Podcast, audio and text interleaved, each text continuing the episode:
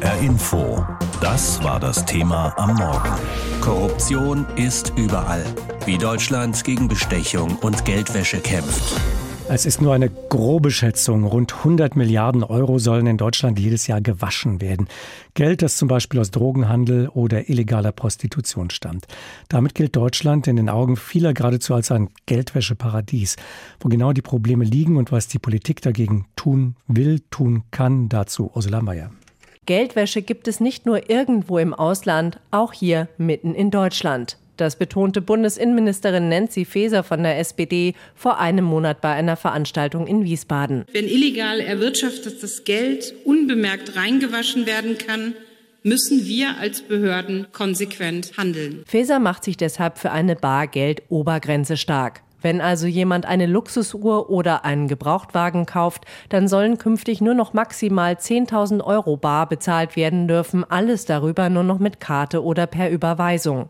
Und das würde durchaus etwas bringen, findet Konrad Duffy, Geldwäscheexperte bei der Bürgerbewegung Finanzwende. Dann könnte man solche Transaktionen, wo eben sehr viel Geld auf einmal in die Hand genommen wird, viel besser elektronisch nachverfolgen und das würde den Ermittlern die Arbeit eben erleichtern. Ein Allheilmittel ist die Bargeldobergrenze für Duffy allerdings nicht. Und auch Jürgen Moormann, Professor an der Frankfurt School of Finance, merkt an, dass Kriminelle viele Wege haben, um zu bezahlen. Im Wesentlichen ist das das Darknet.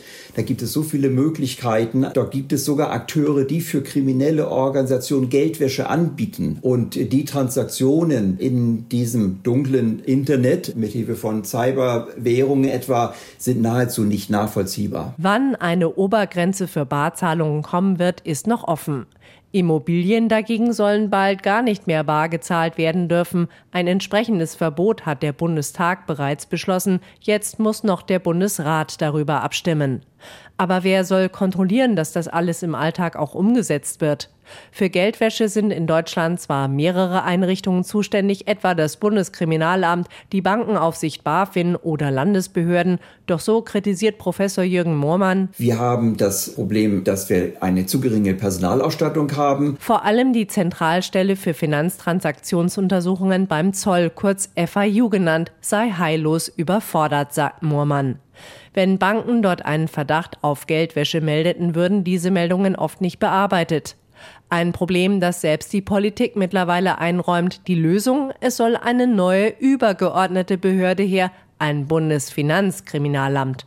Konrad Duffy von der Bürgerbewegung Finanzwende fordert. Dass man einem solchen Amt auch die Befugnisse und Kompetenzen gibt, aktiv nach verdächtigem Vermögen zu suchen und da wirklich auch der Spur des großen Geldes eben nachgeht. Unübersichtliche Strukturen, zu wenig Personal und zu wenig Biss, lautet der Befund. Deutschland steht offenbar noch ein langer Weg bevor, um den Ruf eines Geldwäscheparadieses loszuwerden. Rund 140 Milliarden Euro. So hoch schätzt die EU-Polizeibehörde Europol den jährlichen Gewinn der organisierten Kriminalität in Europa. Das ist, um mal einen Vergleich zu ziehen, fast genug, um ein Jahr lang alle Sozialausgaben in Deutschland zu bezahlen. Die Sicherheitsbehörden wissen über das Problem Bescheid, können allerdings oft nicht zurückverfolgen, woher das Geld kommt, wohin es anschließend fließt. Am heutigen internationalen Antikorruptionstag schauen wir mal genauer hin. Deutschland nämlich gilt als echtes Geldwäscheparadies, auch weil man hier ohne Obergrenze mit Bargeld bezahlen kann. Bezahlen in Cash bleibt anonym und Ermittler haben es danach schwer, die wahren Quellen des Geldes aufzuspüren. Bundesinnenministerin Faeser will das ändern und plant deshalb eine Bargeldobergrenze von 10.000 Euro für alle Einkäufe. Über diese Forderung habe ich mit Sebastian Fiedler von der SPD gesprochen. Der Bundestagsabgeordnete war lange Zeit Vorsitzender des Bundesdeutscher Kriminalbeamter und kennt schon von Berufswegen das Problem rund um die Geldwäsche gut. Er unterstützt die Ministerin bei ihrem Plan einer Bargeldobergrenze. In manchen Branchen ist es ja üblich, auch mit hohen Summen Bargeldes zu bezahlen, zum Beispiel beim Gebrauchtwagenhändler. Äh, warum sollte das nach Ihrem Willen nicht mehr möglich sein? Hat den Schlag gar nicht mal so ich, sondern das machen alle Sicherheitsbehörden schon seit vielen, vielen Jahren. Es gibt schon ein ich weiß nicht, vier, fünf Jahre alten Bericht der europäischen Polizeibehörde Europol, die den englischsprachigen Titel trägt, Why Cash is Still the King. Also warum ist Bargeld immer noch der König und damit ist gemeint für die Verbrecher. Es spielt halt nach wie vor noch immer eine sehr, sehr große Rolle. Das kann man auch daran erklären, dass eben bei vielen Geschäften, bei vielen kriminellen Geschäften in der ersten Stufe immer noch Bargeld entsteht, zunächst einmal. Und dann muss das natürlich irgendwie in den Wirtschaftskreislauf eingeschleust werden. Und das kann unter anderem auch durch Autokäufe passieren. Aber Herr Fieler, stellen Sie so auf diese Art und Weise nicht alle Verbraucher gleichermaßen unter eine Art ja, Generalverdacht? Nein, also ich bin auch schon ganz allergisch, wenn ich die Vokabel schon höre.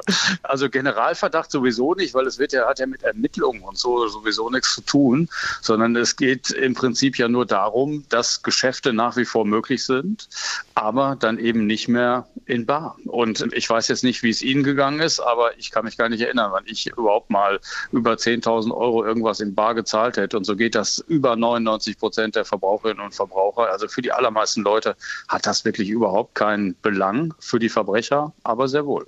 Einige befürchten ja nun, dass das Bargeld vielleicht ganz abgeschafft werden könnte irgendwann, dass das erst ein erster Schritt sein könnte. Bargeld, so sagen es Datenschützer, ist aber eben auch eine Form von Datenschutz. Man verhindert mit Bargeldzahlungen, dass man zu einem komplett gläsernen Konsumenten wird. Äh, würden Sie aus kriminologischer Sicht dafür plädieren, Bargeld ganz abzuschaffen?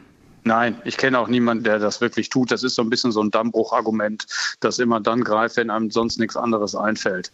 Ich will mal vielmehr noch ein ganz anderes Argument in die Waagschale werfen, was so selten erzählt wird. Im Moment haben wir aus Geldwäsche-Verhinderungsgründen, Geldwäsche-Compliance-Gründen sehr, sehr viele administrative Dinge zu erledigen durch diese Geschäfte. Also zum Beispiel durch Juweliere, durch Gebrauchtwagenhändler. Die müssen also Verdachtsmeldungen abgeben, die müssen bei hohen Bargeldsummen tatsächlich auch, naja, Compliance-Maßnahmen ergreifen, Risikomanagement ergreifen.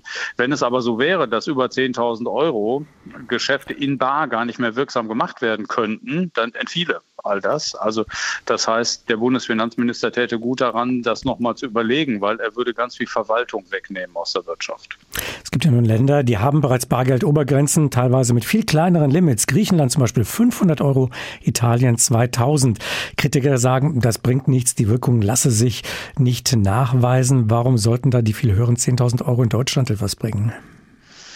Ich weiß nicht, worauf sich diese Kritiker beziehen. Alle Studien, die ich kenne, und ich beschäftige mich wirklich sehr intensiv mit diesem Thema, sagen prompt etwas anderes. Und es geht ja auch um eine EU-weite Mindestgrenze oder Höchstgrenze ist der richtige Begriff. Denn wir haben im Moment noch einige Länder innerhalb der Europäischen Union, die eben nicht über Bargeldobergrenzen verfügen. Und deswegen ist es sehr, sehr sinnvoll, das einheitlich in Europa zu regeln. Es geht letztlich darum, wie immer in der Kriminalprävention, man muss es den Verbrechern so schwer wie möglich machen. Und wenn das auf der anderen Seite für Verbraucherinnen und Verbraucher de facto in der Realität überhaupt keine Einschränkung bedeutet, dann erschließen sich mir diese ganzen Gegenargumente wirklich nicht. Wie leicht lässt sich eine Bargeldobergrenze umgehen? Kann man das nicht einfach stückeln und sagen, wir machen ein Geschäft über zweimal 9.000 äh, Euro statt einmal 18.000? Ja, das folgt sozusagen demselben Gedanken, wie ich gerade sagte. Man muss es den Tätern so schwer wie möglich machen. Das gilt immer in der Prävention. Ne? Also das ist so ähnlich, als wenn Sie sagen, wie verhindere ich jetzt einen Wohnungseinbruch bei mir zu Hause und dann gibt es immer wieder Leute, die behaupten, naja, wenn die Täter reinkommen wollen, dann kommen sie auch rein. Das ist allerdings ein schlechtes Argument, was in dem einen Fall genauso wenig zieht wie in dem anderen. Denn es ist für Geldwäscher erheblich schwieriger, wenn sie keine rechtswirksamen Geschäfte über 10.000 Euro im Bar mehr abschließen können. Dieses Stückeln ist eine erheblicher Aufwand. Das verteuert die Geldwäsche und Deutschland als Ganzes wird weniger attraktiv. Im Moment unterhalten sich Mafiosi in Italien noch darüber, wie lustig und gut das hier in Deutschland funktioniert und damit muss ein Ende sein. Korruption ist ja in vielen Ländern dieser Welt ein großes Problem, überall dort, wo Autokraten herrschen oder die Idee von Good Governance nicht so besonders populär ist. Allerdings gibt es sie auch hier bei uns, Maskendeals, Fußball-Weltmeisterschaften, bei deren Vergabe es ungewöhnliche Geldbewegungen gegeben hat. Am heutigen Welttag gegen Korruption wird auf dieses Problem aufmerksam gemacht. Es ist ein Aktionstag, den die Vereinten Nationen ins Leben gerufen haben. Ich habe mit Alexandra Herzog gesprochen darüber. Sie ist die Vorsitzende von Transparency International in Deutschland, einer Nichtregierungsorganisation, die seit vielen Jahren gegen Korruption kämpft. Deutschland ist laut ihres Korruptionswahrnehmungsindex, den sie ja jedes Jahr herausgeben, stabil unter den Top-Ten-Staaten, die am wenigsten mit Korruption zu kämpfen haben. Wir stehen da aktuell auf Platz 10. Ist ja also alles gut und wir könnten uns ähm, entspannt zurücklehnen? Naja, tatsächlich äh, schneidet Deutschland im internationalen Vergleich wirklich gut ab. Themen wie Alltagskorruption kommen bei uns praktisch nicht vor, aber dennoch gibt es bei uns eine Reihe von unerledigten Hausaufgaben. Insofern, nein, zurücklehnen kann man sich nicht. Wo müssten die Hausaufgaben gemacht werden? In welchen Bereichen spielt Korruption auch in Deutschland eine Rolle? Also ganz sicher ist ein großes Thema das Thema Geldwäsche und Deutschland hat ein Geldwäscheproblem und ist Zielland für schmutziges Geld aus der ganzen Welt. Ja, also Geld aus organisierter Kriminalität und von autoritären Regimen finden bei uns einen sicheren Hafen und ja, der Krieg gegen die Ukraine hat uns ja vor Augen geführt, wie groß die Versäumnisse gerade in dem Bereich in den letzten Jahren waren und die Durchsetzung von Sanktionen war ja bei uns vergleichsweise schwierig. Wo sehen Sie die Verbindung zum Krieg in der Ukraine? Ja, weil natürlich die russischen Oligarchen ihre Vermögenswerte in sichere Länder gebracht haben und eben auch bei uns gern angelegt haben. Wir wollen Sanktionen durchsetzen und wir können es nicht, weil wir gar nicht wissen, wem hier welche Villa oder was gehört. Nun gibt es ja den Vorschlag der Bundesinnenministerin, eine Bargeldobergrenze von 10.000 Euro für alle Barzahlungen einzuführen. Ist das aus Ihrer Sicht dann der richtige Schritt? Ja, natürlich, weil Bargeld spielt bei Korruptionsdelikten und organisierter Kriminalität eine große Rolle. Und wir als Transparency Deutschland fordern schon seit vielen Jahren eine Bargeldobergrenze. Und insofern begrüßen wir den Vorschlag. In Deutschland äh, scheint es ja auch immer gewisse Schlupflöcher zu geben oder einfach Gebiete, auf denen es nicht geregelt ist. Ein oder anderen wird da vielleicht die Maskenaffäre etwa einfallen als Korruptionsfall mehrerer Unionspolitiker. Dort wurde für die Vermittlung von Masken sehr viel Geld kassiert, ohne dass das konkret in diesem Fall strafbar gewesen wäre. Sind das Schlupflöcher, die geschlossen werden müssen? Oh ja, das ist auf jeden Fall eine sehr große Baustelle. Das Gesetz gegen Abgeordnetenbestechung hat sich ja tatsächlich als absolut unwirksam erwiesen, denn alle involvierten Politiker wurden mittlerweile freigesprochen. Im Moment ist es ja so, dass Verhaltensweisen außerhalb des Mandats vom Gesetz nicht erfasst sind, obwohl Abgeordnete ja offensichtlich ihr Mandat missbraucht haben. Und die Ampel hat ja versprochen, das Gesetz zu reformieren. Noch gibt es keinen Entwurf. Wie eng wird der Begriff der Korruption eigentlich gefasst und geführt? Ist das äh, immer der sprichwörtliche Geldkoffer, der vor der Tür steht, oder kann das auch sehr viel subtiler sein? Ja, sehr viel subtiler. Also wir haben ja eine weite Definition von Korruption verglichen mit anderen. Also für uns ist ja Korruption Missbrauch anvertrauter Macht zum privaten Vorteil oder Nutzen. Und der private Vorteil oder Nutzen kann ganz verschieden aussehen. Das kann Geld sein, das können Jobs oder Pöstchen sein, das können Geschenke sein, das kann alles Mögliche sein. Warum ist Korruption überhaupt ein Problem, mehr als ein moralisches Problem für eine Gesellschaft? Ja, Korruption hat natürlich schwerwiegende Folgen für die Gesellschaft. Ja, also Korruption schwächt unsere Demokratie, untergräbt das Fundament unserer demokratischen Gesellschaft, hat weitreichende Folgen und die Leidtragenden sind die Gesellschafter, die Steuerzahler, die Bürger, auch wenn das nicht so auf den ersten Blick ersichtlich ist. Was würden Sie sagen, was ist die erste Hausaufgabe, die erledigt werden muss in Deutschland, damit man von Platz 10 vielleicht auf einen der ersten drei Plätze vorrücken kann? Ja, so ganz einfach ist es nicht. Ne? Der Corruption Perception Index ist ja ein Meta-Index, da gehen verschiedene Einzelindizes und Einschätzungen von Experten und Befragungen ein. Also es ist jetzt nicht so, dass man sagt, okay, wir setzen eine Maßnahme um und sehen dann gleich viel besser aus. Im Trend ist es natürlich schon so, ja, wenn sich was tut mit Blick auf Korruptionsbekämpfung, dann sieht man über die Jahre auch eine Verbesserung oder im anderen Fall eben auch eine Verschlechterung. Aber es ist nicht so, dass wir sagen, wir machen jetzt meinetwegen das Hinweisgeberschutzgesetz und dann sehen wir ein Jahr später schon einen Platz besser aus.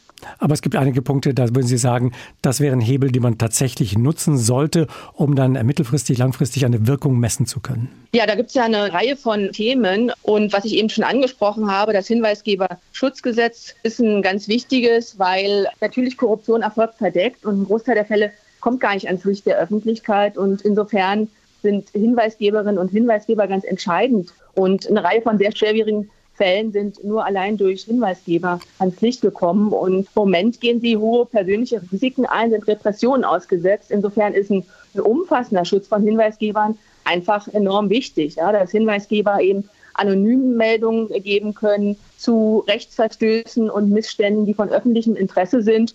Und da gibt es einen Gesetzentwurf, aber wir sind da noch nicht ganz zufrieden. Und das Thema ist auch lange überfällig in Deutschland, ehrlicherweise. Es gibt ja die EU-Whistleblower-Richtlinie, die hätte schon Dezember letzten Jahres umgesetzt werden sollen. Ja. Und gut, immerhin haben wir jetzt einen Gesetzentwurf, aber das ist auf jeden Fall ein ganz, ganz wichtiges Thema. Bestechung und Geldwäsche, aber auch Betrug und Veruntreuung von Geldern, übrigens auch von Geldern, die die EU gewährt durch Anträge, Förderungen. Jedes Jahr kommt es dadurch in Europa zu Milliardenschäden. Dabei hat die EU mit einem Netz von Institutionen und Behörden ziemlich aufgerüstet, um dieses Versickern von Steuergeldern aus der EU zu vermeiden. Zuletzt mit der Europäischen Staatsanwaltschaft, um endlich wirksamer gegen Korruption und Betrug vorgehen zu können. Hausdurchsuchungen in 14 EU-Staaten, 600 Verdächtige, ein Betrügernetzwerk von 9000 Firmen und ein Steuerschaden von über 2 Milliarden Euro. Ende November konnte die Europäische Staatsanwaltschaft zeigen, was sie kann.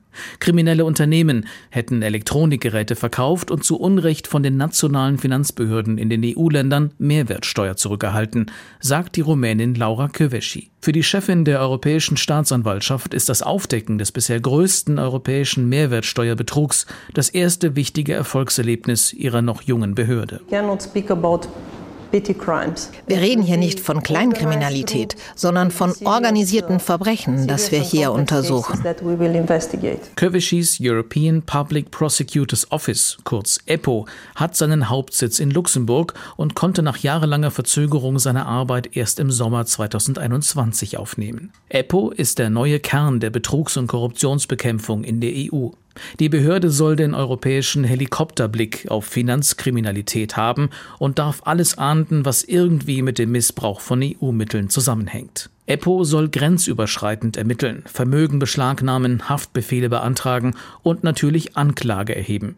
Für Deutschland ist der Rostocker Oberstaatsanwalt Andres Ritter dabei. Wir sind tatsächlich ein Versprechen an Europas Bürger dass letztendlich jeder Euro, der aus dem Bundeshaushalt jetzt nach Europa geht, wenn wir jetzt einen deutschen Steuerzahler ausgeht, auch tatsächlich zu dem verwandt wird, wozu es gedacht war. Um Kleckerbeträge geht es dabei nie, dafür umso mehr um enge Zusammenarbeit mit schon bestehenden EU-Einrichtungen wie Eurojust, Europol und vor allem mit OLAF, der Behörde zur Betrugsbekämpfung. Oder später auch mit der geplanten EU-Geldwäschebehörde. Doch die Bekämpfung von Betrug und Korruption steht und fällt mit denen, die sie mittragen, den EU-Mitgliedstaaten.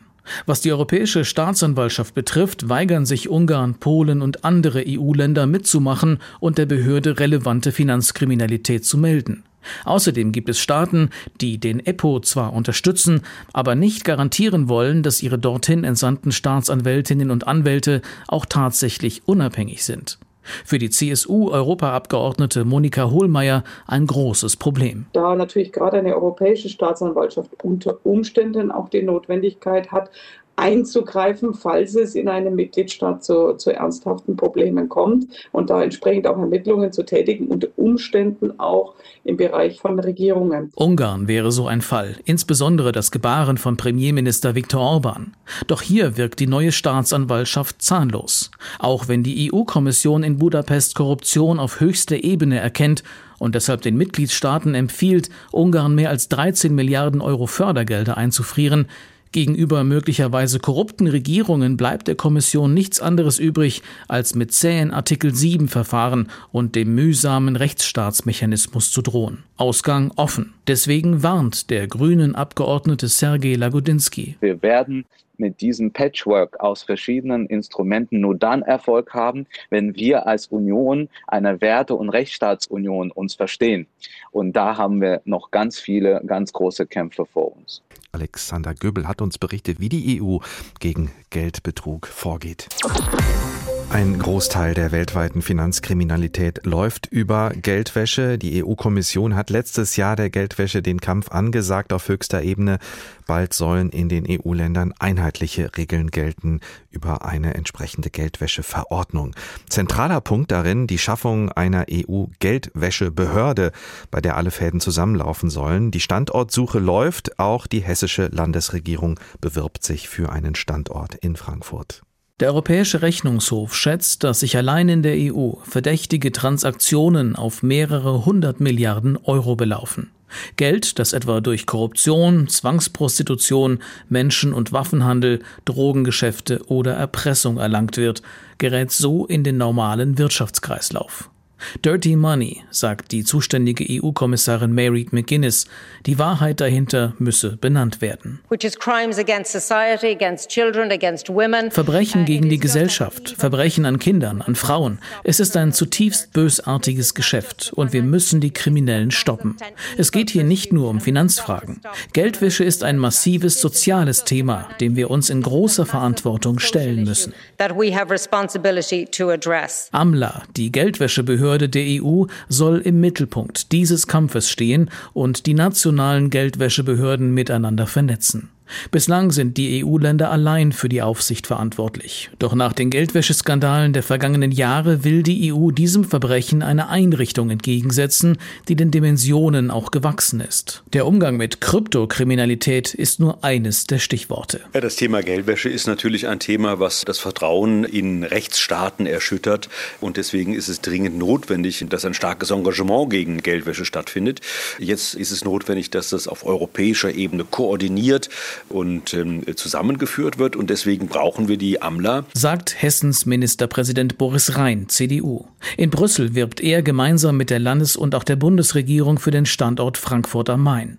Die Argumente liegen auf der Hand, erklärt Boris Rhein. Frankfurt als Verkehrsknotenpunkt Europas, von allen europäischen Hauptstädten in wenigen Stunden erreichbar. Vor allem aber natürlich auch Bankenzentrum und Sitz der Europäischen Zentralbank.